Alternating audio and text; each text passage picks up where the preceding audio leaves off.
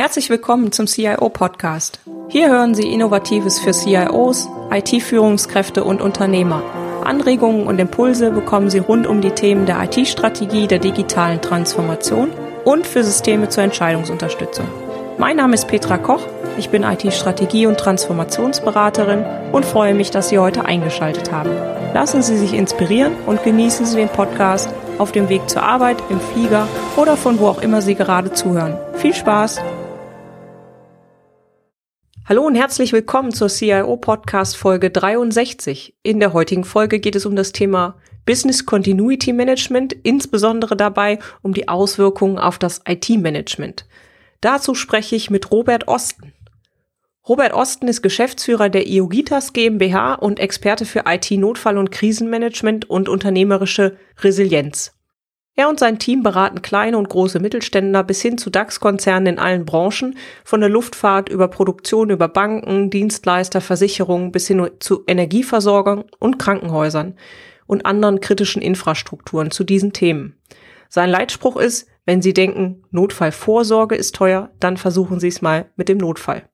Robert Osten ist Diplom-Wirtschaftsinformatiker und hat, genau wie ich, an der Fachhochschule der Wirtschaft in Bergisch Gladbach studiert. Er war zunächst ab 2008 IT-Berater für gewachsene Mittelständler und Konzerne in Transformations- und Digitalisierungsprojekten. Ebenfalls beriet er in diese Funktion Unternehmen im IT-Service-Management und IT-Notfallmanagement, da sich herausstellte, dass diese Funktionen immer wichtiger werden und auch die IT in Unternehmensnotfallprozessen berücksichtigt sein sollte. Anschließend war er von 2014 bis 2018 als IT-Leiter eines großen Automotive-Dienstleisters mit über 12.000 Mitarbeitern an 120 Standorten in 21 Ländern der Welt aktiv, bevor er sich 2018 mit der IOGITAS GmbH selbstständig gemacht hat. Robert Osten hat 20 Jahre Erfahrung im Katastrophenschutz, zu Beginn im Rettungsdienst zur Finanzierung des Studiums, dann im ehrenamtlichen Bevölkerungsschutz mit diversen Führungsausbildungen und dort ist er nach wie vor als Führungskraft und Ausbilder ehrenamtlich tätig. In diesem Rahmen war er unter anderem Einsatzabschnittsleiter bei der Love Parade in Duisburg, der Hochwasserkatastrophe in Ostdeutschland und ist regelmäßig Einsatzleiter bei Großveranstaltungen. Freuen Sie sich also mit mir auf ein spannendes Interview zum Thema IT, Notfall- und Krisenmanagement aber eben nicht nur IT-Notfall- und Krisenmanagement, sondern auf das gesamte Thema Business Continuity Management. Und ja, dann würde ich sagen, legen wir auch schon los. Hallo Robert, schön, dass du da bist. Hallo Petra, vielen Dank für die Einladung. Gerne. Was ist Business Continuity Management und was sind die Aspekte, die die IT-Organisation insbesondere betreffen? Oh, das ist eine sehr umfassende Frage, direkt für den Einstieg. Also Business Continuity Management, wenn man es wörtlich übersetzen würde, geht es ja um Geschäftsfortführung. Mhm. Also da, was muss ich im Unternehmen tun, damit mein Geschäft möglichst am Laufen bleibt? Im Deutschen geht man da so ein Schrittchen weiter und übersetzt es meistens mit Notfall- und Krisenmanagement. Äh, man merkt, das ist keine wörtliche Übersetzung, aber man spricht so ein bisschen mehr über die Themen, wie gehe ich denn eigentlich in meinem Geschäft äh, oder mit meinem Geschäft damit um, wenn mal was schief läuft. Mhm. Notfall und Krise eben. Und letztendlich ist Business Continuity Management, was natürlich auch ein unfassbar toller Zungenbrecher ist, was man nachher in ein Business Continuity Management System eben auch überführt, im Prinzip ja alle Fragestellungen rundherum, wie ich ein Unternehmen überhaupt erstmal fit mache, resilient mache, robust mache, um mit widrigen äußeren Einflüssen ähm, und inneren Einflüssen umzugehen und den Geschäftsbetrieb am Laufen zu halten. Mhm. Hast du da so ein paar Eckdaten, wo man sagt, das hat eigentlich so ein Business Continuity Management auf jeden Fall oder das sind so Eckpfeiler oder Bausteine, die das auf jeden Fall beinhaltet?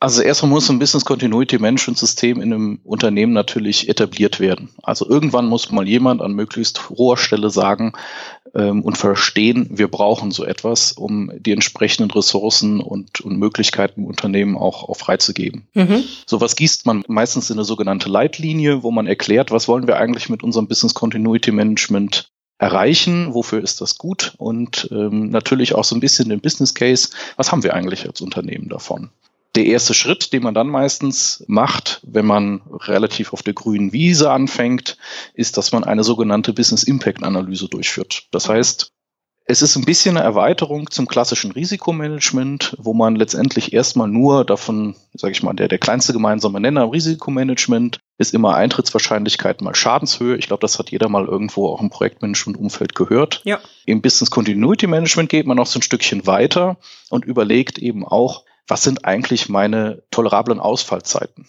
Gibt mhm. es Prozesse, gibt es IT-Systeme, die auch einfach mal eine ganze Zeit ausfallen können? ohne dass dem Unternehmen überhaupt irgendwas Großes passiert. Also der Drucker, auf dem ich meine Weihnachtskarten drucke, fällt im Februar aus. Da habe ich ja erstmal relativ lange Zeit, ähm, das wiederherzustellen, ja. muss also nicht die Krise ausrufen. Es sei denn, ich bin vielleicht eine Druckerei für Weihnachtskarten, die das gegenläufig im, im, Jahr schon irgendwie machen. Eher, ja, eher unwahrscheinlich dann, ne? Aber genau, aber, aber, aber diese Betrachtung ist ja immer da. Ja? Also ja. gerade Drucker, es gibt ja den und den. Wir haben ein Unternehmen beraten aus der Automobilwirtschaft. Ähm, die hatten zum Beispiel Drucker, die ganz normalen Office-Drucker, wo man gesagt hat, gut, wenn da ein Drucker ausfällt, dann geht man eben ins Nachbarbüro und druckt da. Es gab aber eben auch Drucker, die haben Labels ausgedruckt, um Fahrzeugteile und Fahrzeuge zu beschriften für den Versand, für die Logistik. Und wenn diese Drucker ausgefallen sind, hat man im schlimmsten Falle ähm, einen Bandstillstand verursacht oder ein. Riesenchaos in der Logistik. Also deshalb. Da wird's teuer. Genau, da wird's sehr teuer. Das heißt, auf einmal ist äh, vielleicht das gleiche Druckermodell im gleichen Unternehmen an zwei verschiedenen Stellen eingesetzt, in einer völlig unterschiedlichen Priorität. Und das ist etwas, was man in der Business Impact Analyse eben auch herausfinden möchte. Dazu kommen eben auch, ähm, was ist eigentlich mein Notfallniveau? Das ist das, wo sich die wenigsten so Gedanken drum machen. Gerade in der IT sind ja alle sehr digital unterwegs. Also an oder aus. Das heißt, das Rechenzentrum funktioniert in Gänze oder es funktioniert gar nicht. Aber sind wir mal ehrlich, es gibt ja auch eine Welt dazwischen. Also es funktioniert ein bisschen ein System funktioniert vielleicht gerade nicht super performant, aber es funktioniert. Und gerade wenn ich einen Komplettausfall von einem System oder von einem Rechenzentrum habe, dann äh, möchte ich ja vielleicht erstmal das System zu einem Grad wiederherstellen, dass der Geschäftsprozess grundsätzlich wieder funktioniert. Also ja. sagen wir mal, ich habe zehn Exchange-Knoten, die meinen E-Mail-Versand und Empfang super schnell machen im Unternehmen. Meine E-Mail-Umgebung fällt aus. Jetzt möchte ich die wiederherstellen und stelle vielleicht erstmal nur drei Knoten wieder her. Das E-Mailen ist langsamer, aber es funktioniert. Und damit habe ich meinen grundsätzlichen Prozess erstmal wieder ans Laufen gebracht. Und bevor ich jetzt die restlichen sieben E-Mail-Server wieder herstelle, brauche ich die Ressourcen und die Zeit vielleicht noch an anderen Stellen, um ein SAP-System ähm, oder andere Systeme auch erstmal wieder auf ihr Notfallniveau zu heben. Und dafür muss ich natürlich erstmal wissen, was das überhaupt ist. Also wo muss ich minimal mit meinem Geschäftsprozess hin? Das heißt, wir drängen sehr häufig die Kunden dazu, sich genau zu überlegen, was brauche ich eigentlich minimal an Prozessen und IT-Systemen, damit mein Geschäft funktioniert. Das ist bei einigen Kunden sind das dann erstaunlich wenig Systeme, die dann feststellen, gerade in einem Produktionsumfeld oder sowas, naja, so viel brauche ich ja eigentlich genommen gar nicht. Ich kann doch noch relativ viel auch, auch manuell machen, auch wenn es mehr Zeit kostet. Das ist natürlich dann in dem Fall gut. Mhm. Gibt aber auch Unternehmen, die gerade dabei dann feststellen, oha, wir sind ja doch schon ganz schön krass abhängig von unserer IT. Wenn jetzt der findige IT-Leiter hergeht und sagt, da, du hast eben gesagt, Exchange-Knoten, ne, die haben wir ausgelagert in der mhm. Cloud, die haben wir im Managed Service, brauche ich dann auch ja sicherlich einen Notfallplan. Ne? Ich kann das aus eigener Erfahrung sagen, mir ist mal der E-Mail-Provider ausgefallen, da war ich froh, als ich noch ein Backup irgendwie hatte. Ne? Also auch vor allen Dingen einen zweiten E-Mail-Provider, den ich schnell aktivieren konnte. Also wie siehst du sowas? Mit jeder Form von Outsourcing macht man sich natürlich in irgendeiner Form abhängig von entsprechenden ähm, Outsourcing-Anbietern, Providern und Dienstleistern. Äh, was wir ganz häufig sehen, ist, dass die Anforderungen an den Geschäftsprozess, also Geschäftsprozess darf, darf niemals länger als eine halbe Stunde ausfallen, mit dem SLA, den man da geschlossen hat, irgendwie eine Time to Repair von acht Stunden, überhaupt nicht zusammenpasst. Mhm. Das heißt, aber auch in die andere Richtung. Also, dass ich teilweise Prozesse habe, ähm, wo ich sage, pff, eigentlich ist das wurscht, wenn das irgendwie mehrere Tage nicht zur Verfügung steht, haben aber dann SLA draufgeschlossen mit äh, vier Stunden äh, Time to Repair.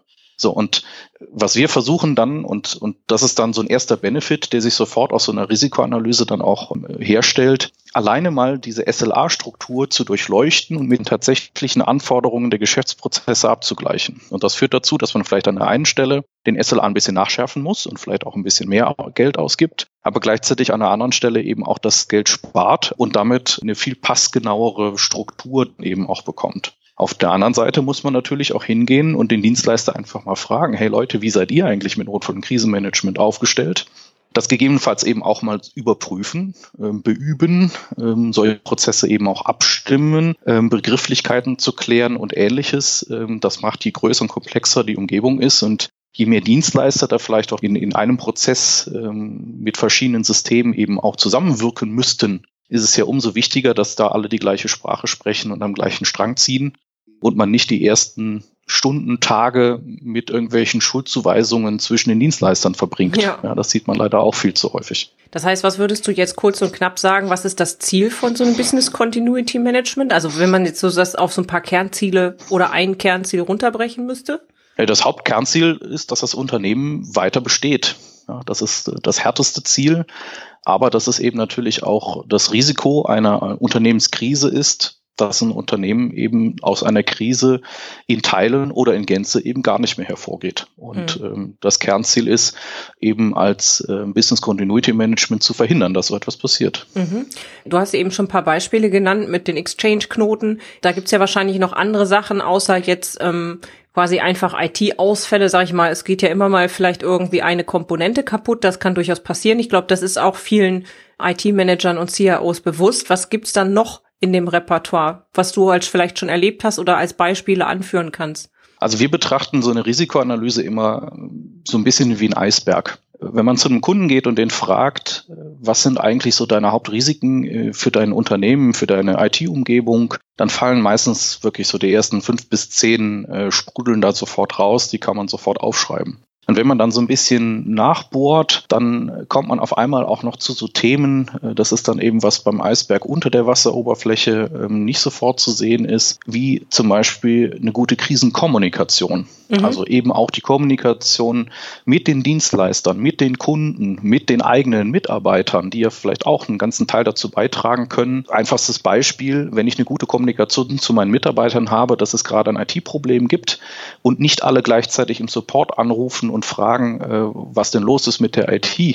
Ja dann kann ich diese Ressourcen ja anders verwenden. Ja, das ist so, so, so, ein, so ein Minimum an, an Kommunikation, eben irgendeine Möglichkeit an die Mitarbeiter zu schaffen, äh, selbst wenn der E-Mail-Server ausgefallen ist, äh, per SMS oder App oder Teams oder was auch immer, die Mitarbeiter mitzuteilen, hey, wir wissen, wir haben da gerade ein Problem, wir sind dran, bitte haltet die Leitungen frei. Ja. ja ähm, das ist so ein Minimum an interner Kommunikation und natürlich auch nach außen bevor der Kunde mich fragt, hast du ein Problem, vielleicht dem Kunden auch schon mitzuteilen, wir sind schon längst dran, wir haben das Thema hier, sind gerade dabei zu analysieren oder wir haben das Thema sogar schon im Griff. Für dich geht keine Gefahr aus oder für unseren Prozess haben wir uns schon ähm, einen Parallelprozess überlegt, so dass für dich als Kunde eigentlich an der Dienstleistung oder an dem, was du von uns an Leistung beziehst, gar nichts äh, kaputt geht oder beeinträchtigt ist. Das macht natürlich immer einen sehr schlanken Fuß, wenn man so etwas gut vorbereitet hat. Ja. Bis zu dem Punkt, dass es vielleicht dem Unternehmen gerade wirklich an den Kragen geht und man sogar mit Behörden und, und Aufsichtsbehörden zum Beispiel in eine Kommunikation treten muss mit Stakeholdern, mit Anteilseignern etc.,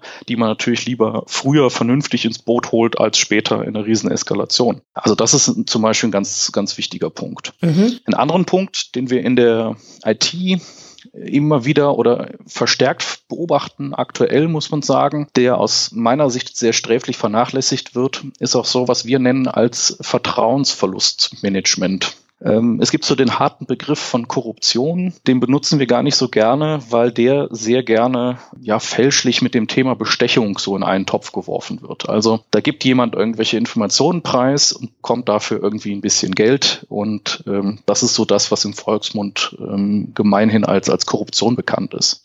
Das ist aber Bestechung. Korruption als solches ist gar nicht strafbar. Also es ist kein Delikt, sondern es gibt eben Delikte wie Geheimnisverrat, ähm, Bestechlichkeit und ähnliches, die nachher ja strafrechtlich geahndet werden können. Aber es gibt eben auch ganz viele Verhaltensweisen, wo zum Beispiel ein Mitarbeiter, ohne es zu wissen, ein korruptives Handeln an den Tag legt. Mein plastisches Beispiel an der Stelle ist immer, ich sage jetzt mal ganz, wir sind ja hier im Podcast unter uns.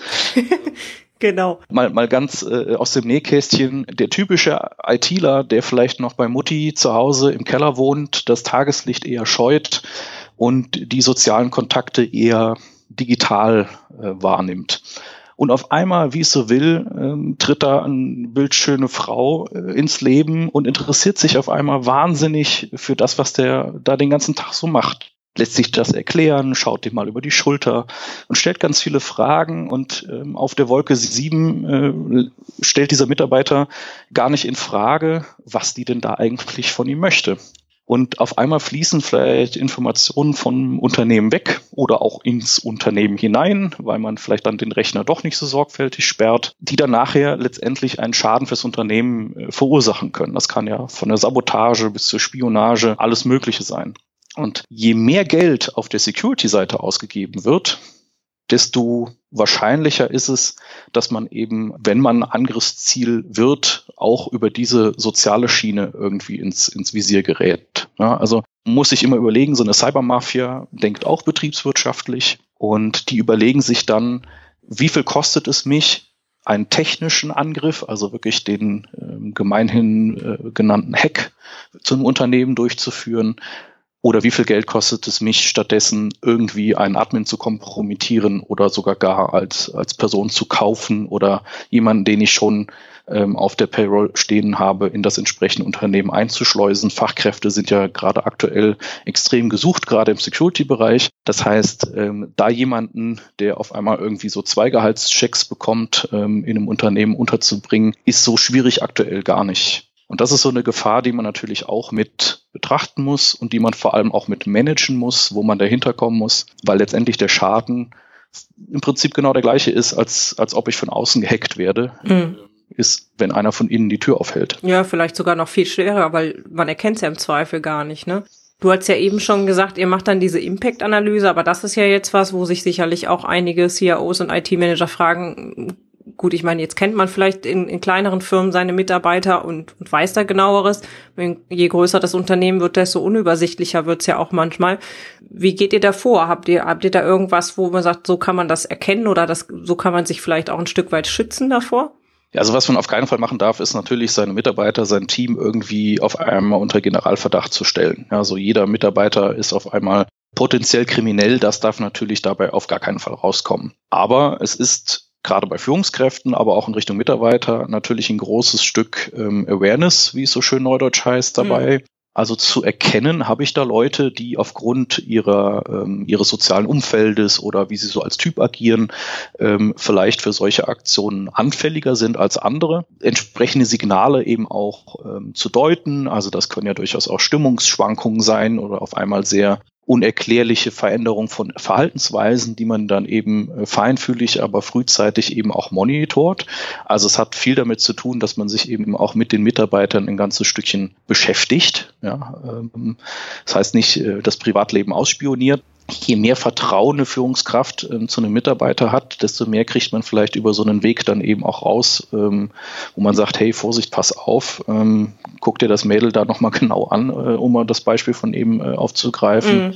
Ähm, was will die denn eigentlich? Wo kommt die her? Wie habt ihr euch kennengelernt? Und überleg mal, kann das alles so zusammenpassen? Ähm, das ist natürlich das eine. Und auf der anderen Seite als Unternehmen natürlich auch durchaus auch mit technischen Mechanismen, die Admins vor sich selbst zu schützen. Also ein, ein, ein SIEM, was gerne im, im Bereich der Informationssicherheit dann eingeführt wird und irgendwie mehr oder weniger einschläft in vielen Unternehmen, ist ja nicht nur ein Tool, um Angriffe von außen zu überwachen, sondern damit kann ich ja auch Aktivitäten eigener Mitarbeiter, auch der eigenen Admins und ich als Admin wäre immer dafür zu sagen, hey, da gibt es ein Tool, mit dem ich beweisen kann, ich war es gar nicht. Ja, genau. Ich habe mal gesagt, ich will die Berechtigung gar nicht. Genau. Das ist ja auch schon, ein, wie du sagst, gewisser Schutz, ne? dass die Leute sagen können, ich kann auch nachweisen, dass ich es vielleicht gar nicht war, wenn irgendwas mal wäre. Ne?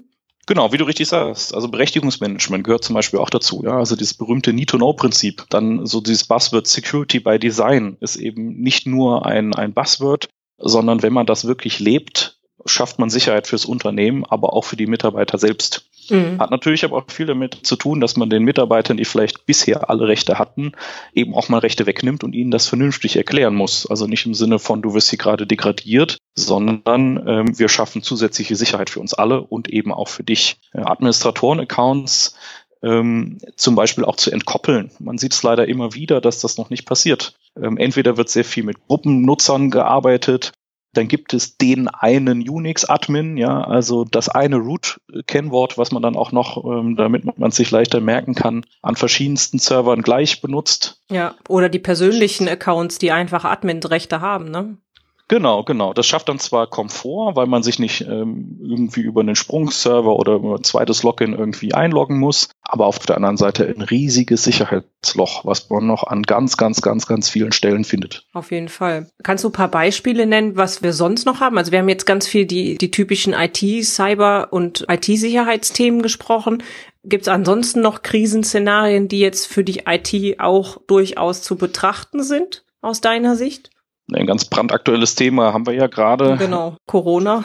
Covid-19 als Erkrankung aus der Corona-Familie. Also das, das Thema Pandemie, um es etwas allgemeiner zu machen, ist natürlich etwas, was bisher immer extrem belächelt wurde als Szenario. Ja, also das war dann in unserem Eisberg eher ganz weit unten als Risiko angesiedelt und äh, wenn man das ein bisschen gestresst hat, wurde das eher belächelt. Gerade sind alle, die sich mit Pandemieplänen und äh, Vorsorge und Reaktionen in dem Bereich beschäftigen, irgendwie sehr gefragt im Unternehmen. Und ein, ein signifikanter Ausfall von IT-Personal, gerade wenn man ein ganzes Unternehmen im Homeoffice zum Beispiel hat, also alle irgendwie digital arbeiten und ähm, digital ähm, übers, übers Netz, über VPN auf die ähm, IT-Systeme des Unternehmens zugreifen müssen, wenn ich dann auch noch einen eklatanten Ausfall in meiner IT-Umgebung habe, am besten noch gepaart irgendwo mit ähm, einem Ausfall auch von IT-Technik oder sogar einer Hacker-Attacke, dann komme ich natürlich ganz schnell in Probleme. Ja, also dann habe ich häufig in, in IT das, das berühmte Kopfwissen, also dass ich einzelne Personen habe,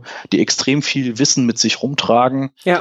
das relativ schlecht dokumentiert ist, weil man will ja die Zeit eher operativ verbringen und nicht, nicht dokumentieren. In der Operativ auch durchaus nachvollziehbar selber fällt einem aber natürlich in solchen Situationen dann extrem auf die Füße, wenn der jetzt zum Beispiel auf einmal irgendwie äh, ins Krankenhaus muss, in, in richtig Quarantäne äh, gestellt wird oder sonstig krankheitsbedingt ausfällt. Also das ist auf jeden Fall auch ein Szenario für jede IT, wo man sich Gedanken drum machen muss, was wäre, wenn eine eklatante Anzahl von Mitarbeitern bei mir ausfällt. Mhm. Andere Themen sind natürlich auch solche Dinge, die sind schon eher in aller Munde, aber häufig auch eher belächelt. Äh, das Thema Stromausfall. Sind meine USV eigentlich korrekt bemessen? Funktioniert das Herunterfahren, Herauffahren, das Bereitstellen von äh, Grundsystemen. Und da sind wir wieder bei der Eingangsfrage, welche sind das denn überhaupt? Welche Systeme müssen denn eigentlich minimal über welche Zeit am Laufen gehalten werden? Ja. Das muss natürlich designt werden, das muss getestet werden. Es wird immer schnell nochmal ein zusätzlicher Server in den Schrank geschraubt und ähm, irgendwo noch ein zusätzliches Device mit angeschlossen. Und die Anpassung der USV, die macht man dann später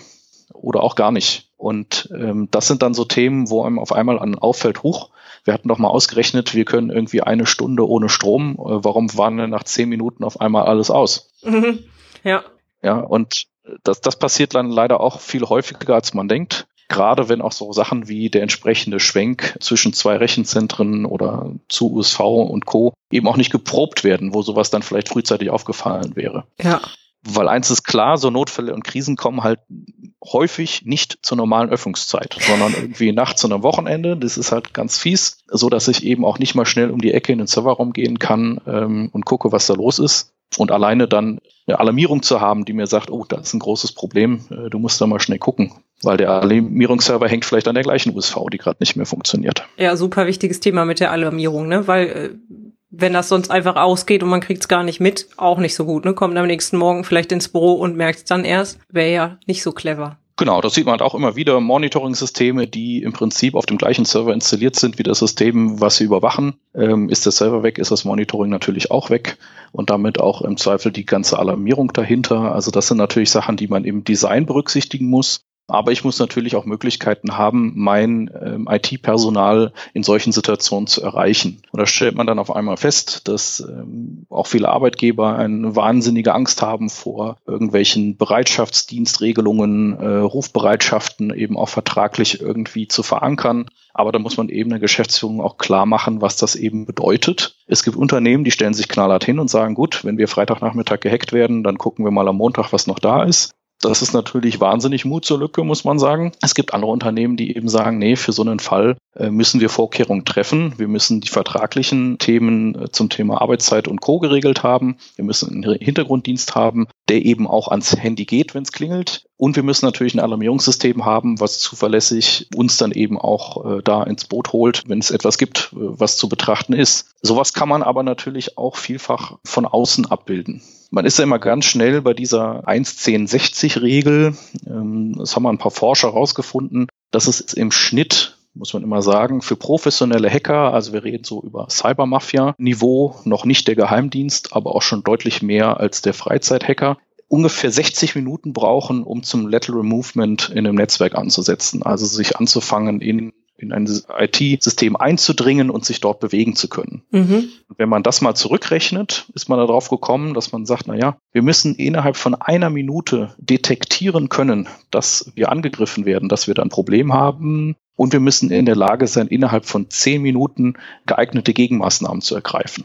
Das kann sein, dass man ein Gerät zum Beispiel erstmal den Stöpsel zieht, aus dem Netzwerk ausgrenzt das kann physikalisch erfolgen, indem man den Kabel äh, rausrupft, kann aber natürlich auch technisch passieren. Gibt es ja eine ganze Reihe von Systemen, die dann automatisiert ein Device zum Beispiel in Quarantänenetz äh, verschieben und dem Admin dann eine Alarmierung geben. Da ist was seltsam, guck dir das mal an. Mhm.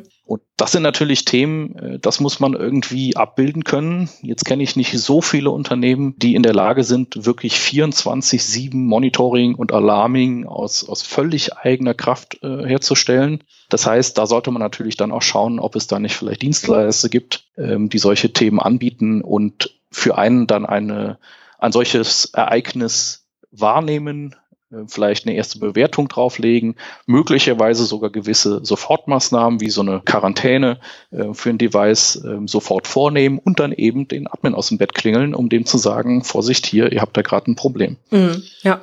Na die Themen, die wir jetzt gerade haben, da gibt's ja immer, finde ich auch so ein bisschen, wenn ich das bei den Kunden sehe, Unterschiede zwischen, ist das Unternehmen in der Kritis-Infrastruktur, also bin ich sowieso schon in der kritischen Infrastruktur tätig als Unternehmen, oder habe ich ein Unternehmen, was nicht in der kritischen Infrastruktur ist? So wie ich das immer wahrnehme, sind die äh, Unternehmen der kritischen Infrastruktur zumindest ein bisschen sensibilisierter für dieses Thema. Ich glaube, du hast da vielleicht äh, größeren Einblick, wie detailliert das dann letztendlich immer umgesetzt wird. Aber ähm, wie siehst du das? Ist es für alle gleich relevant? Ist es für Kritis nochmal speziell viel relevanter? Kannst du das irgendwie einschätzen?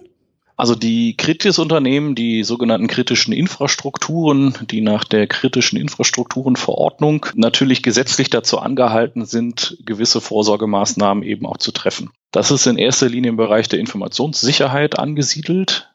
Also das umfasst aus unserer Perspektive eher den präventiven Part als den reaktiven Part. Mhm ähm, was schon mal eine ganz wichtige Einschränkung ist. Also es wird eher darauf geguckt, ist ein, hat ein Unternehmen vernünftiges Risikomanagement und sind ähm, identifizierte Risiken eben auch in einer adäquaten Behandlung. Aber es wird ein bisschen weniger darauf geguckt, könnten die denn auch bei Risiken, die vielleicht geringer eingestuft werden, dann doch eintreten, adäquat äh, reagieren. Das ist dann nicht ganz so der Fokus. Okay, das heißt auch die müssten im Grunde da dann nochmal gucken, dass die Reaktion auch gewährleistet ist. Richtig, genau. Wobei natürlich darüber, dass man hier über Energieversorger, Wasserversorger, Krankenhäuser und ähnliches spricht, man dann natürlich vom grundsätzlichen Vorgehen oder von der grundsätzlichen ähm, Aufstellung meistens schon in die richtige Richtung denkt. Aber auch da sieht man immer wieder sehr erstaunliche Lücken ähm, in, in den Denkweisen weil man gerade, wenn es in die privatwirtschaftlichen, ähm, betriebswirtschaftlichen äh, Gedanken geht, man natürlich auch gerne nur so hoch springt, wie der Gesetzgeber unbedingt fordert und ähm, nicht zwingend auch die Sachen noch umsetzt, die man dann vielleicht identifiziert hat, aber wo man vielleicht nicht verpflichtet ist, da was zu machen. Ne? Du hast das ja gerade auch schon angesprochen. Das ist ja auch, was man häufig in den privatwirtschaftlichen Firmen sieht, die jetzt nicht Kritis haben. Ne? Also da wird ja auch gerade bei dem Thema, kostet ja immer Geld, äh, auch vielleicht schon mal gern gespart. Ne? Richtig, genau. Das ist, das ist natürlich immer das Thema. Vorsorge ist toll, ähm, aber der Geldtopf macht dann eben die Vorsorgemaßnahmen eben auch zu einem gewissen Punkt nur realistisch. Also komme ich gar nicht umhin, eben gewisse Risiken auch in Kauf zu nehmen. Mhm. Da ist es dann eben extrem wichtig, dass ich dafür dann in der Lage bin, entsprechend zu reagieren, wenn ein solches akzeptiertes Risiko, wo ich eben keine oder nur eine geringe Maßnahme für etabliert habe, dann entsprechend auch aufgestellt bin. Das ist ganz wichtig. Und in Deutschland sind eben auch noch nicht alle Bereiche in der Kritis drin. Also das ganze Thema wird erweitert, aber zum Beispiel bei Krankenhäusern ähm, ist es abhängig von Fallzahlen. Also nur große Krankenhäuser ähm, sind aktuell in der Kritis-Verordnung ähm, verpflichtet oder große Energieversorger. Mhm. Und so haben wir zum Beispiel auch schon die Konstellation, dass ein großes Krankenhaus, was selbst Kritis ist, aber im ländlichen Raum angesiedelt, von einem Nicht-Kritis-Stromversorger mit Energie versorgt wurde. Oh, schön. Das heißt, da ist man halt wieder beim Thema Business Impact Analyse. Man muss eben schon mal die Kette auch ganz bis zu Ende denken. Und äh, es wird halt gerne auch immer vergessen, solche Sachen, äh, da sind wir natürlich schon ein bisschen weg von der IT, aber äh, im Bereich Trinkwasserversorgung zum Beispiel, das wird immer so ein bisschen stiefmütterlicher betrachtet. Aber wenn ich persönlich mich entscheiden müsste zwischen Strom und Trinkwasser, würde ich, glaube ich, eher das Trinkwasser nehmen. Auf jeden Fall. Das brauchen wir auf jeden Fall Fall schneller, wenn denn mal irgendwas wäre. Du hast gerade nochmal gesagt, akzeptiertes Risiko. Das finde ich auch total spannend, weil das ist ja was, das impliziert für mich schon mal, okay, äh, so nach dem Motto, die Geschäftsführung hat das Risiko erkannt oder es wurde ihr äh, mitgeteilt und sie hat es akzeptiert. Das heißt aber auch, sie hat das Risiko bewusst in Kauf genommen, oder? Genau. Und das ist eigentlich auch so der Hebel, den ich aus meiner Zeit als IT-Leiter ähm, als, als sehr wirkungsvoll kennengelernt habe. Wenn man möglichst objektiv mit einer guten Methodik eine solche Risikobetrachtung oder Business Impact Analyse ähm, aufstellt und nach einer äh, Methodik die sich an entsprechenden ISO-Normen orientiert, also die man sich nicht völlig aus den Fingern saugt, sondern äh, entsprechende Referenzen hat, eine Risikomethodik aufstellt und dann die Risiken nicht technisch, das ist immer ganz wichtig. Also nicht erzählen, wir brauchen eine neue Firewall, die irgendwie drei Ports mehr hat und mehr Datendurchsatz und jetzt auch SSL andersrum verschlüsseln kann. Das interessiert auf einer Management-Ebene überhaupt niemanden, sondern dass man sagt, der Geschäftsprozess XY ist dadurch gefährdet, dass wir in der IT folgende Systeme nicht richtig abgesichert haben. Potenzielles Risiko sind x Millionen Euro pro Woche, Monat, Tag, was auch immer. Ähm, das muss man natürlich versuchen, mal so ein bisschen zu schätzen. Und wir hätten eine Maßnahme dafür, die kostet 100.000 Euro. Das ist dann die besagte Firewall, aber die braucht man eigentlich gar nicht benennen. Das heißt, wirklich objektiv hinzugehen, zu sagen, wir haben hier einen Geschäftsprozess, der ist gefährdet oder der hat folgende IT-Systeme und dadurch, dass die IT-Systeme dahinter gefährdet sind, ist dieser gesamte Geschäftsprozess quasi gefährdet. Und das Verkaufsgespräch am Ende in Richtung Geschäftsleitung ist dann eben, hey Chef, wir haben hier ein Risiko identifiziert, das könnte uns 10 Millionen Euro kosten. Die Wahrscheinlichkeit, dass das eintritt, ist gar nicht mal so gering, aber wir haben schon einen Plan, der kostet nur in Anführungszeichen 100.000 Euro und damit können wir dieses Risiko mitigieren. Ist doch ein super Deal. Und das macht für einen Betriebswirt viel mehr Sinn, als in irgendwelchen technischen Details zu versinken. Ja, stelle ich auch immer wieder fest, das ist genau die Schwierigkeit, genau. diese oft sehr, sehr technischen Sachen, gerade in IT-Sicherheit oder sonstigen IT-Themen, so zu verpacken und zu transportieren, dass es auch jemand nicht ITler oder jemand, der nicht in der Technik in der Tiefe drin ist, versteht und nachvollziehen kann. Ne? Genau, aber über die Schiene, dass man eben über die Geschäftsprozesse spricht und gar nicht mehr nur über die IT-Systeme, man gleichzeitig sich natürlich als IT auch sehr stark damit beschäftigen muss, was tragen wir eigentlich für welchen Geschäftsprozess bei. Ja, das ist ja nicht nur im Alltag. Nächster Punkt, ja.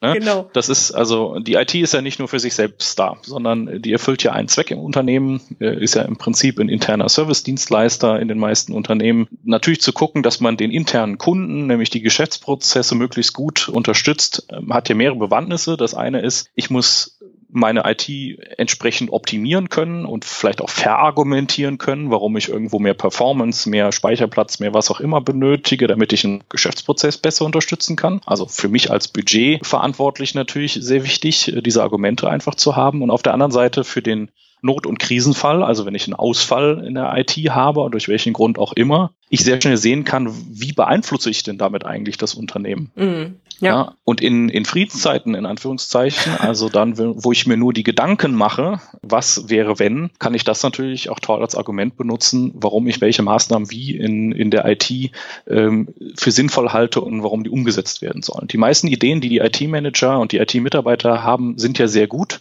es hapert meistens daran, wie kriege ich das eigentlich meinem Chef und meinem Budgetverantwortlichen so transportiert, dass er mir die Gelder dafür nachher auch freigibt. Und dafür ist natürlich das, was du gesagt hast, im Zweifel sogar bis dahin zu gehen, zu sagen, wir haben hier folgendes Risiko aufgedeckt. Du als Geschäftsführer, du darfst dieses Risiko äh, akzeptieren, du darfst entscheiden, ob du dafür eine Maßnahme aufsetzt oder nicht. Aber du bist da eben auch persönlich für haftbar, wenn das Ganze schief geht. Und ähm, da gibt es eben AG-Gesetze, GmbH-Gesetze, wo dann so Sachen, gemeine Sachen drinstehen über ordentliche Geschäftsführung und Haftungsrisiken etc. Das heißt, da überlegt sich dann ähm, auch ein Vorstand und äh, Geschäftsführer sehr genau, ob man jetzt protokollarisch festhalten möchte, dass dieses Risiko bewusst eingegangen wurde. Mhm.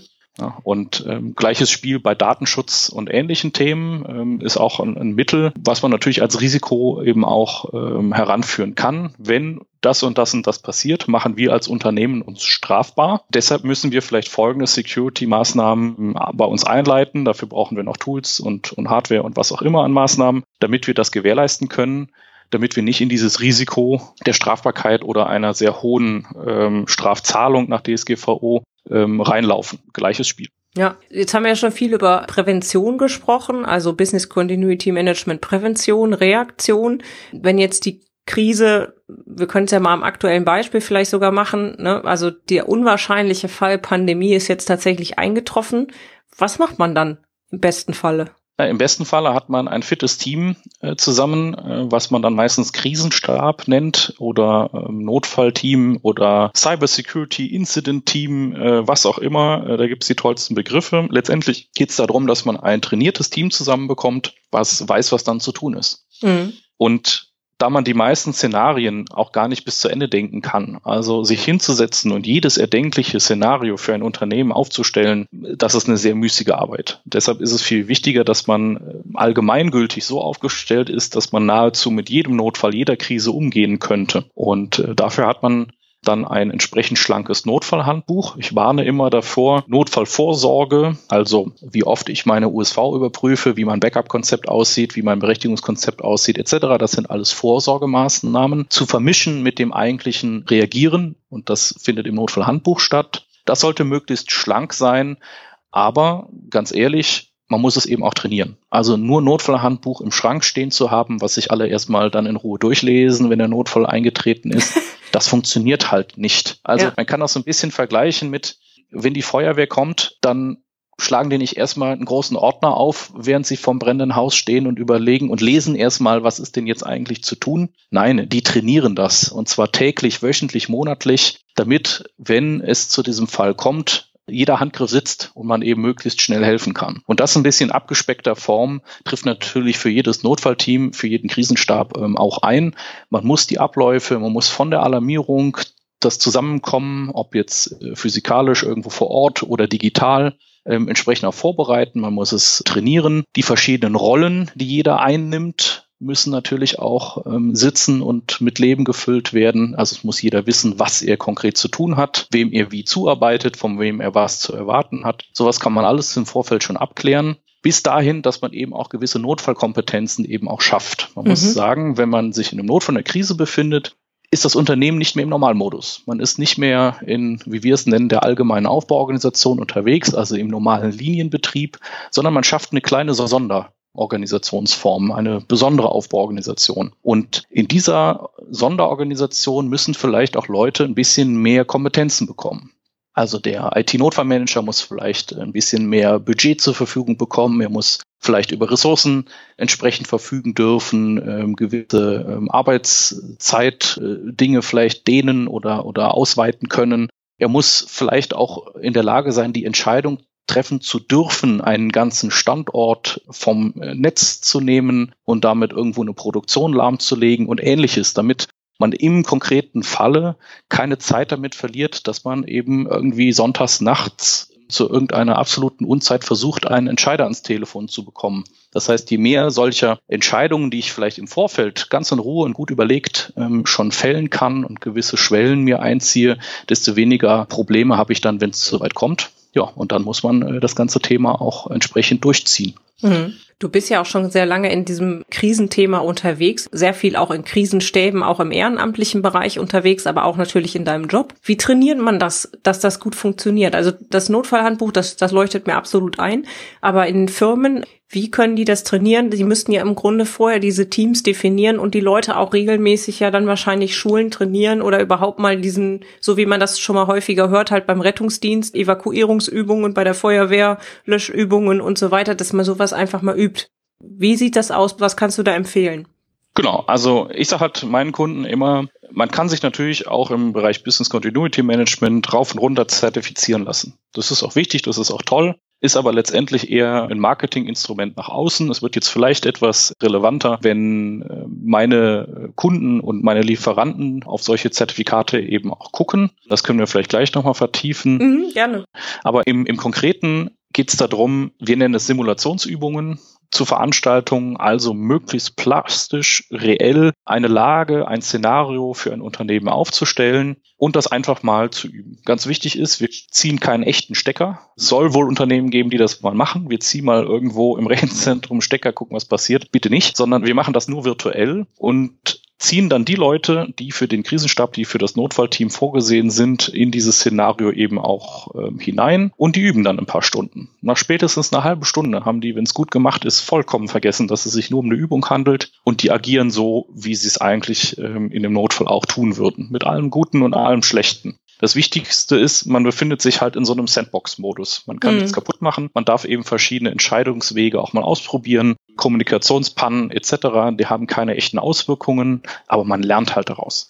Und es gibt aus meiner Sicht nichts Besseres, und das ist durch kein Papier der Welt ähm, und auch durch keinen Vortrag zu ersetzen, es einfach mal selbst zu erleben. Dem werden alle beipflichten, die bei so einer Übung, bei so einer Simulation schon mal dabei waren. Und wenn das Ganze dann noch auf das eigene Unternehmen zugeschnitten ist, sodass man gar nicht auch in die technischen Diskussionen reinkommt, bei uns ist aber immer alles anders, ähm, sondern das tatsächlich einfach mal auch ganz konkret an den eigenen Unterlagen Grundlagen, an den eigenen Prozessen mit den eigenen Leuten und Ansprechpartnern beübt, ist der Lerneffekt daraus riesengroß. Ja. Wir hatten auch schon Kunden, die haben daraus eine Weihnachtsfeier gemacht. Also die haben gesagt, wir machen das Ganze tatsächlich als gruppendynamisches Erlebnis. Wir gehen mit unserem Team äh, machen wir sowas mal mit, statt Action, äh, weiß ich wo, äh, im Lockroom oder wie das Ding heißt, wo man sich da mit Rätseln irgendwie befreien muss. Wir üben jetzt einfach mal Krisenstab. Und wir gehen tatsächlich als Krisenstab dann gestärkt danach raus, und abends geht man dann zusammen einen trinken.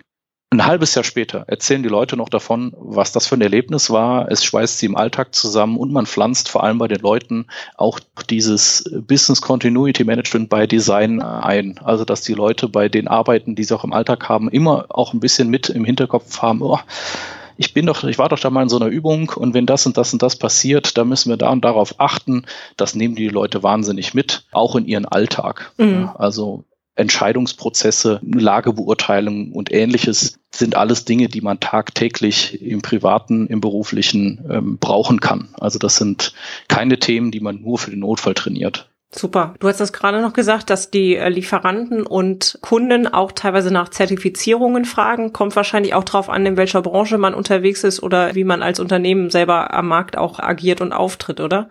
Das auf jeden Fall, aber wir sehen halt auch, wir haben Anfang 2019 einen großen Kunden, einen großen produzierenden Kunden begleitet, ähm, der von einer Cyberattacke heimgesucht wurde. Das hat dazu geführt, dass äh, deren Kunden aus der Luftfahrt- und Automobilbranche auf einmal zu Materialhamsterkäufen angesetzt haben. Und ihnen aufgefallen ist, wie gefährdet, und das ist ja etwas, was gerade in der Corona-Krise auch nochmal ganz deutlich geworden ist, wie gefährdet so Lieferketten gerade in so Just-in-Time-Produktionsprozessen sind. Auf jeden Fall. Wenn da nicht alles rund läuft. Ja. Und die OEMs, die Automobilhersteller haben jetzt schon angefangen und, und viele andere sind gerade auch dabei, entsprechende Stellen einzurichten, um die eigenen Lieferanten entsprechend nach Notfall- und Krisenmanagement zu auditieren, zu bewerten und zu gucken, wie sind eigentlich unsere Lieferanten, die wir ganz, ganz dringend für unsere Produktion brauchen, so aufgestellt. Mhm. Und das wird, glaube ich, in nächster Zeit, so wie es jetzt im Prinzip in der Informationssicherheit schon die Frage nach, haben Sie ein ISO 27001 Zertifikat oder in der Automobilwirtschaft sind Sie nach TISAX zertifiziert, ist ja mittlerweile schon eine Standardfrage. Also ja. die Unternehmen, die in dieser Branche unterwegs sind, ähm, da ist das das erste äh, Ausschreibungskreuzchen, was man eben erfüllen muss. Und ich glaube, in der nächsten Zeit, jetzt getrieben auch nochmal durch Corona und solchen, solchen Fällen wie eben beschrieben, wird man viel mehr darauf gucken, wie sind eigentlich meine Lieferanten aufgestellt. Und das zieht sich natürlich durch. Wenn ich als Lieferant meinem Kunden gegenüber eine, eine gewisse Notfallmanagement-Kompetenz auch garantieren können möchte, muss ich mir wieder meine Lieferanten angucken, weil von denen bin ich ja dann abhängig. Also genau. zieht sich diese ganze Kette runter, geht nach links und rechts in die verschiedensten Festungen und Bereiche hinein. Das heißt, sich ganz frühzeitig damit zu beschäftigen, dass man da entsprechend gut aufgestellt ist, und vielleicht sogar ein Zertifikat nach ISO 22301 zum Beispiel zu erwerben, um gegenüber einem Kunden im Einkauf eben auch marketingtechnisch, vielleicht vertrieblich, frühzeitig zeigen zu können, wir beschäftigen uns mit dem Thema, wir sind hier sehr gut aufgestellt, wir sind hier sogar zertifiziert kann mit Sicherheit nicht schaden und wird in Zukunft wichtiger werden. Obgleich ist, das betone ich nochmal, das Zertifikat eine Übung niemals ersetzt. Mhm. Da sehe ich auch die größte Gefahr, dass ein Unternehmen auch, auch intern in der Kommunikation, wenn man denkt, hey, wir sind nach 22301 zertifiziert, auch eine Geschäftsführung denkt, ja, dann kann uns ja nichts mehr passieren. Man erwirbt eben ein Zertifikat für ein Managementsystem und der Auditor wird mit einem keine Simulationsübung abhalten und nachher bewerten, ob das, was man da aufgeschrieben hat, auch wirklich funktioniert, sondern dieses Interesse muss man ganz selbst mit aufbringen und ähm, sich selbst gegenüber eben auch beweisen, dass das, was man da aufstellt, in der Praxis mit den Leuten, die man dafür braucht, auch wirklich dann funktioniert und durchführbar ist. Und dem Auditor erklärt man, dass man das Ganze eben in ein sinnvolles, strukturiertes Managementsystem äh, gepackt hat und entsprechende Nachweise nachbringen kann. Und das zusammen bringt dann ein echt gutes Business Continuity Management System auf die Straße. Mhm, genau, super. So wie du sagst, ne, das Interesse sollte jede Geschäftsführung, sollte jede Führungsmannschaft im Grunde dann auch selber aufbringen. Ne? Robert, jetzt frage ich mich, wir haben ja jetzt ganz viel darüber gesprochen. Wenn ich jetzt als CIO und IT-Manager in der Verantwortung bin und ich sage, ich möchte sowas haben, ich möchte so ein Business Continuity Management, vielleicht auch so eine Übung einfach mal proben, wie gehe ich so ein Thema an, was sind die ersten Schritte? Also wir gehen tatsächlich immer hin und schauen uns erstmal natürlich an, was ist beim Kunden eigentlich schon da. In den seltensten Fällen ist man vollkommen auf der grünen Wiese, sondern mindestens ein paar Gedanken und vielleicht sogar schon ein paar Entwürfe. Erste Bausteine von einem IT-Incident-Management ähm, sind da. Man benutzt vielleicht schon ein Ticketsystem mit verschiedenen Prioritäten. Also so wirklich ganz auf der komplett grünen Wiese habe ich bisher noch keine IT-Abteilung erlebt, weil man gerade aus dem IT-Service-Management da meistens schon sehr gute Gedanken dabei hat. Das heißt, wir schauen uns eigentlich bei den Kunden immer erstmal an, wo wollen wir eigentlich hin? Was wollen wir gemeinsam erreichen? Und dann, was ist eigentlich schon da? Sowohl in Papierform als auch in den Köpfen, also die typische Soll-Ist-Analyse, mhm. um einfach mal zu schauen, was ist überhaupt zu tun. Und dann stellt man eben gemeinsam einen Plan auf, wo man sagt, okay, um folgendes Ziel und folgenden Reifegrad, wir bedienen uns da einem eigenen Best-Practice-Katalog, ähm, aber wir lehnen uns dann natürlich ganz stark auch an die entsprechenden internationalen und nationalen Normen an gerade Begrifflichkeiten sehr, sehr wichtig. Schauen wir, in welchen Bereichen ist man schon gut und an welchen Stellen muss eigentlich noch was gemacht werden. Und dann, wenn man das gemacht hat und man einen Plan für das Projekt hat, steigt man ganz klassisch in die verschiedenen Punkte ein, das, was wir eben auch schon gesagt haben. Man geht eben über eine Risikoanalyse erstmal ins Unternehmen hinein. Man versucht zu verstehen, was sind eigentlich unsere Risiken, unsere Maßnahmen, was an welcher Stelle muss noch getan werden. Dann etabliert man das Business Continuity Management über eine Leitlinie. Also man holt sich das Okay aus dem Top-Management und verankert dieses Ziel und dieses Vorgehen in einer entsprechenden Leitlinie, baut ein Vorsorgekonzept. Also wir gucken uns alles an, was aus dem Risikomanagement kommt und, und welche Maßnahmen da darauf liegen. Und dann schauen wir uns an, was muss eigentlich an Notfallprozess für all die Risiken, die ich akzeptiert habe, gebaut werden. Das ist dann im Prinzip das Notfallhandbuch, also der Reaktionsprozess.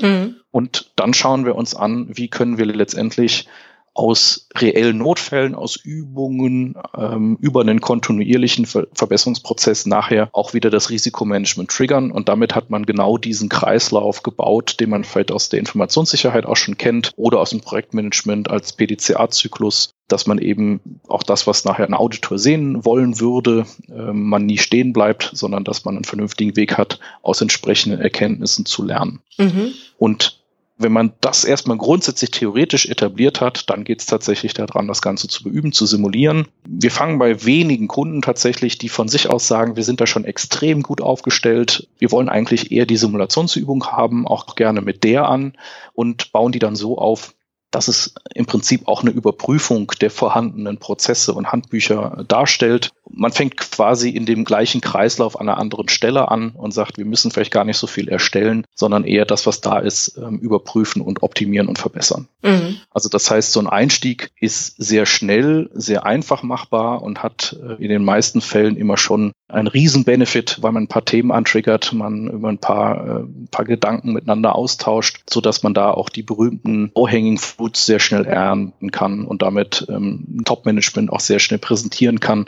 dass es total sinnvoll ist, mit so einem Thema ähm, im Unternehmen nach vorne zu gehen. Super. Jetzt sind ja einige Unternehmen gerade aktuell schon in dem Krisenmodus drin. Gibt es da aus deiner Sicht im Moment noch ein paar Lessons learned? Erstmal aus deiner Erfahrung raus und auch aus den Krisenstäben, in denen du aktiv bist, was du an CIOs und IT-Managern jetzt so als Tipps mitgeben kannst? Also was ich immer wieder erlebe, ist, dass die Krisenstäbe es meistens aus den bisherigen Szenarien oder auch aus den Übungen gar nicht gewohnt sind, über eine so lange Zeit zu agieren. Das heißt, dass solche Mechanismen wie ich muss irgendwie auch mal Personal austauschen, ich muss mit meinen Ressourcen sparsam umgehen, auch jetzt erst noch mal ganz anders zum Tragen kommen. Also man erlebt jetzt einfach am eigenen Leibe, wie es ist, wenn man mal mehrere Tage oder Wochen am Stück im Krisenmodus irgendwie ein Unternehmen managen muss. Es geht einfach komplett an die Substanz und ist natürlich auch eine, eine Gefahr in sich, weil wenn Krisenstabsmitglieder wegen Überschöpfung ausfallen, ähm, fehlt da vielleicht dann auch entsprechendes Know-how. Also das ist auf jeden Fall ein ganz wichtiger Punkt. Mhm. Und was natürlich ganz, ganz wichtig ist, ist, dass man aus so einer Krise auch die Potenziale erkennt. Eben nicht nur hingeht und sagt, oh Mist, Mist, Mist, äh, alles schlecht, alles schlimm, wie kommen wir hier nur raus, sondern eben auch die Chancen erkennt. Also überall, wo ich ein Risiko habe, habe ich meistens auch eine Chance. Und ähm, da gibt es viele Unternehmen, die extrem kreativ unterwegs sind, die ihre ähm, Verkaufsmodelle umstellen, ihre Produktionsprozesse umstellen und völlig neue,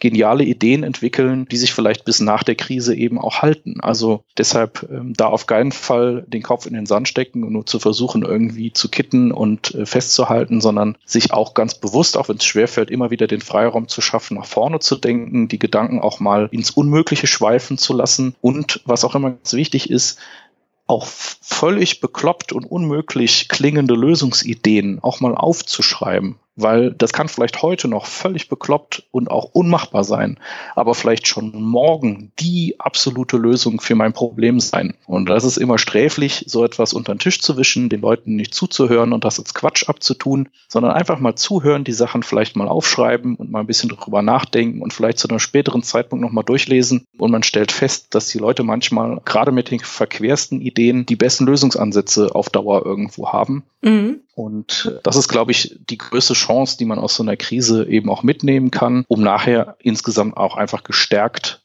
da hervorzugehen. Also ich glaube, jedes Unternehmen, was die Corona-Krise erfolgreich gemeistert hat, weiß auf einmal, was sie an ihren Mitarbeitern hat, was sie an einem gut funktionierenden Krisenstab hat, was sie an guten, loyalen und, und fähigen Führungskräften hat. Und ich glaube, dass man da mit einem sehr starken, guten Gefühl aus so einer Krise eben auch rausgehen und das für sich entsprechend nutzen kann.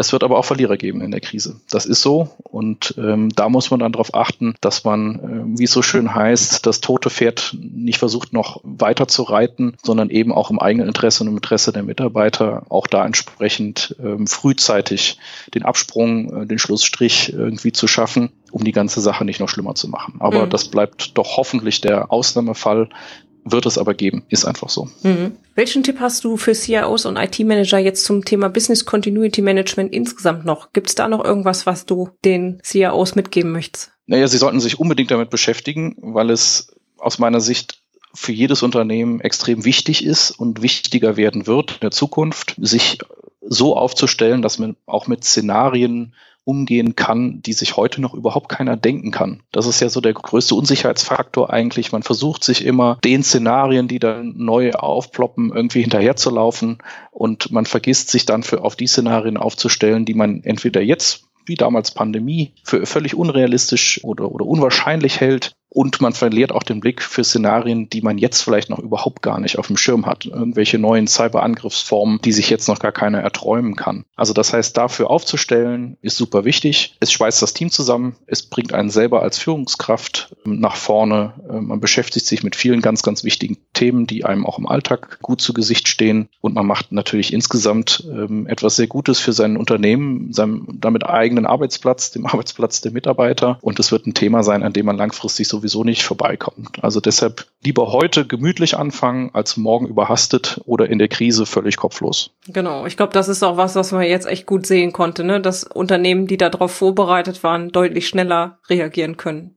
Absolut. Genau das sieht man jetzt tatsächlich in der Presse, in den Medien, in den verschiedenen Berichten, wenn man sich die Blogs von den Unternehmen ähm, durchliest, die entsprechend gut aufgestellt sind, die sich Alternativen frühzeitig überlegt haben, die Vorsorgepläne hatten. Die gehen relativ locker mit der ganzen Situation eigentlich um. Und es gibt natürlich die Unternehmen, die sehr kopflos in das ganze Thema irgendwie reingeschlittert sind, sich vielleicht noch irgendwie zurechtgerüttelt haben, aber eigentlich äh, sich gerade versuchen, so ein bisschen durch die Krise durchzuschleppen. Und da möchte man natürlich nicht dazu gehören. Deshalb, unser Credo ist ja immer vor die Lage kommen. Und das hat ganz viel damit zu tun, dass man eben so vorbereitet ist, dass man nicht in der Lage leben muss, sondern dass man immer schon den nächsten Schritt oder den Plan für den nächsten Schritt mehr oder weniger in der Tasche hat. Sehr gut, das ist doch ein schönes Schlusswort. Vielen lieben Dank fürs Interview, Robert. Hat Spaß gemacht und weiterhin viel Erfolg. Vielen Dank für die Einladung und dir auch viel Erfolg. Dankeschön. Krisenfrei. Ja, genau. Alle Shownotes mit Details zu dieser Podcast-Folge und dem transkribierten Interview sowie Links zu den Aktivitäten von Robert Osten und der IOGITAS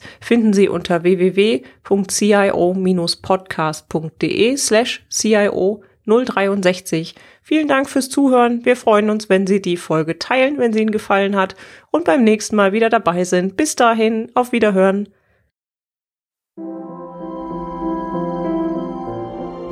Herzlichen Dank fürs Zuhören. Sie hörten den CIO-Podcast mit Petra Koch. Wenn Ihnen der Podcast gefallen hat, freue ich mich über eine Bewertung bei iTunes. Sie helfen damit, den Podcast bekannter zu machen. Alle Shownotes zum Podcast finden Sie unter www.cio-podcast.de. Dankeschön und auf Wiederhören.